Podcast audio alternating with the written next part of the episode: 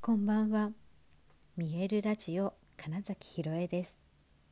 想像を超える未来。自然はいつも大きな愛で包み込み、真実を伝えてくれるネイチャーメッセンジャーをしております。はい、改めましてこんばんは。2022年1月3日、見えるラジオ始まりました。はい、三が日お正月もねもう今日でお休み終わりで明日からお仕事っていう方もいらっしゃるのかな。まあ私もね別にいつでも始まってるって感じなので あれですけど1日はね休みますって決めましたっつってあのラジオでお話しましたけど、まあ、昨日今日とかはなんとなく動いていてあ今日はそうですねちょっと初詣にと思って行きましたがあの最初に行ったところがですね実は参拝をお休みしていて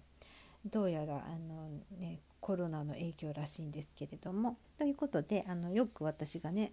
ご挨拶に行く花園神社に、えー、初詣に行ってきました。思ったよりね人がもう並んでなくて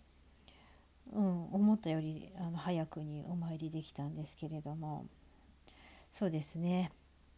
ご挨拶するとやっぱりねその演劇舞台の前と後にいつもね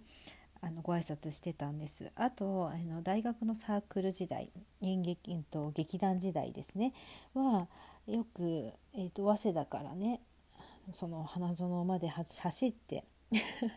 走り初めみたいな感じですね。はい、一番初めの年始の稽古の時に、えー、走っていって、えー、で、まあ、お参りして帰ってくるっていうのが、まあ、習慣だったのでなんかねあの花園神社はあの初詣行く場所っていうのにはすごく私の中でなああってね、はい、だからなんか気持ちよく「あ今年もよろしくお願いします」って言ってあの隣に浅間違うな。合ってるかな。あ宣言そうそう宣言って読むんだよね。宣言神社。芸能の神様の神社もあってまそこも必ず寄ってくるんですね。はいということでねあのー、私そうそうなんかね今年はあ特にねそうなんですごいこれ思ったかと思ったら今日新月だったんですよね。えー、っと日が変わって夜中3時半ぐらいにね新月を迎えて、うん、そう夜の散歩暗かったのはね新月だからですね。はい、でね、えー、新月、えーとね、元旦にほら、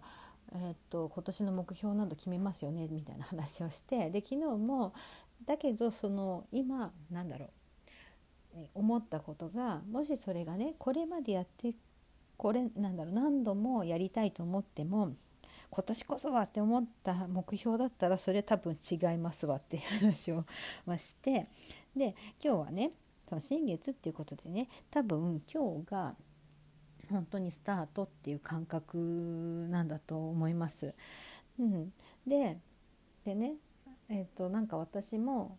ちゃんと新月のこう願い事じゃないですけどこんなことをになったらいいなっていうその未来日記みたいなのはずっとつけてるんですね。で、まあ、今日もその新月の願い新月への願い事とかあとはね、えー、と毎月、えー、違う毎月じゃない、うん、と新月と満月の時に、えー、タロットでリーディングをしてもらったりもしてるんですけれどもななんだろうな本当にねすごく始まるぞっていう感じがしたのとあとこれがね、えー、と本当に新しい、うん、ステージ次のステージになんか行くなっていう感じ。なんかわかんないけどすごいうまくいく感じみたいなのが あってですね。もう理由はないです。本当に理由なんてないです。ただ感覚でなんかわかんないけど今年すごいことになりそうだぞみたいなのがなんかそういう感覚だけはめちゃくちゃあるんですね。なのでまあそれも含めて、えーと、自分がこうでいたらいいなっていうものを今日はねあのしっかりとノートに書いてでイメージしてえーと、そうそうそうあのよく引き寄せのお話もしてますけれどももうすでにその自分でいるっていう感覚に満たされているという感覚、うん、実際その自分だったらどうするだろうって言って今を選んでいくっていうことがえつまり未来からのメッセージを受け取ってるってことでもなるしその波動で周波数でいることが同じものを寄せ寄せるうんと、チャンネルが合うっていうだけなのででそういうふうにして、えどんどんとなりたいものを叶えたいことっていうのを実現していくっていうことでね。そうそういう時にはねやっぱね書くってすごくいいんですよね。自分の頭の中でこう思っているよりも書き出して文字に見てで見るっていうことでねより、えーと潜在意識にそれがこう刻まれていくしでねその自分がこうだっていうところを決めるとそのラスが働くんですねその魔脳の仕組みですよ。えーと、よくお話しするけどその意識の向け方と一緒でね潜在意識が特にそのラスを働かせてくれるんですけれども自分がこうなりたいなとかこうしたいなって思ったらそれに関する情報が急に目に入ってくるってことです簡単に言うと。えーと、よく言う実験でまず部屋、えっとね、目をすぶってもらって部屋の中にある赤いものをあげてくださいって言うとえって思いつかないとか 出てきても1つとかねなんだけどじゃあ目開けてお部屋見てくださいって言ってパッと見ると赤いものがすごく目に入る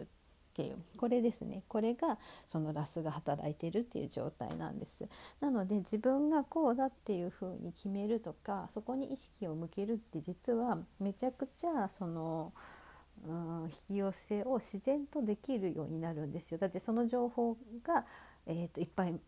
見えてくるってことだから。うん、なのでなるべくねその書いてあそうか自分はこんな風に思ってるんだとかこんなことを望んでるんだって、えー、と焼き付ける 染み込ませることができるとよりそれが、えー、と本当に見えてくるってことなんですよ。ね、なんかねそう私のその演劇のレーベルの名前が「見える」っていうんだけど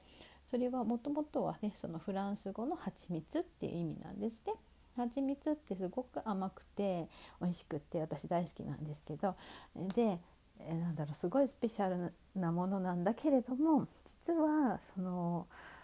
赤ちゃん乳乳幼児っていうの？はあの食べられないんですよね。あの免疫がない人には、えーと、そうそう自然のものだからどんなことが起こるかわからない病気が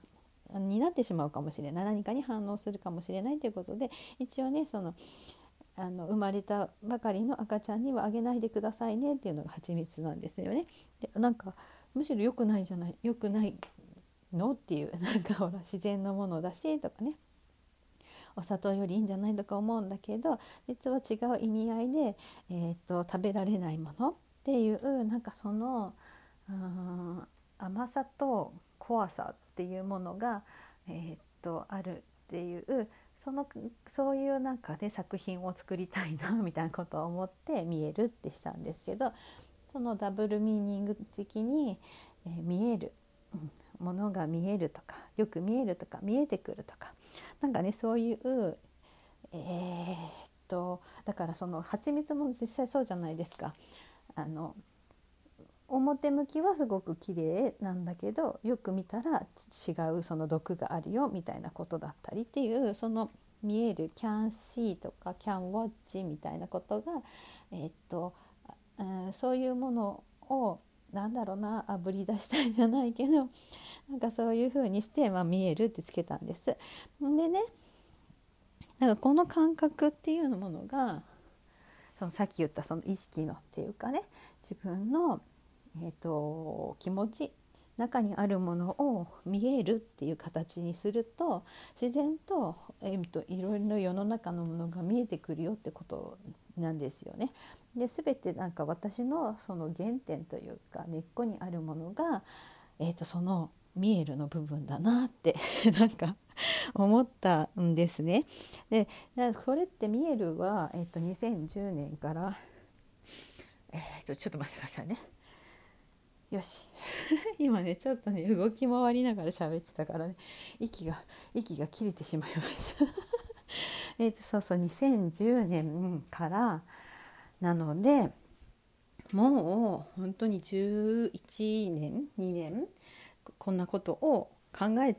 続けてるってことなんですよ。で自然とそういった何かその物事の本質とか奥にあるものとかあとは、えーと、人の本当の魅力とか本来の、えー、なんだろう素敵な部分っていうそのそれが、えー、の俳優を演出している時に見ているものだしやっぱり私の中でその見える見る見えてくるみたいなことは、えー、ずっと意識されてるんだなっていうことを思った時に、うん、なんかね、えー、今年はよりそういうところにフォーカスして、えー、新しいことを始めていきたいなって思ってますし、なんかすごくうまくいく気がしてるんですよっていう そう新月のね、うん、感覚そして今日のそのねリーディングカードリーディングの、うん、感覚もまさにこの感じだったのでよし行くぞみたいな気持ちで、えー、いる、えー、っと1月3日でした。はいということで、えー、本日もご視聴くださりありがとうございました。2022年1月3日見えるラジオ金崎ひろえでした。おやすみなさい。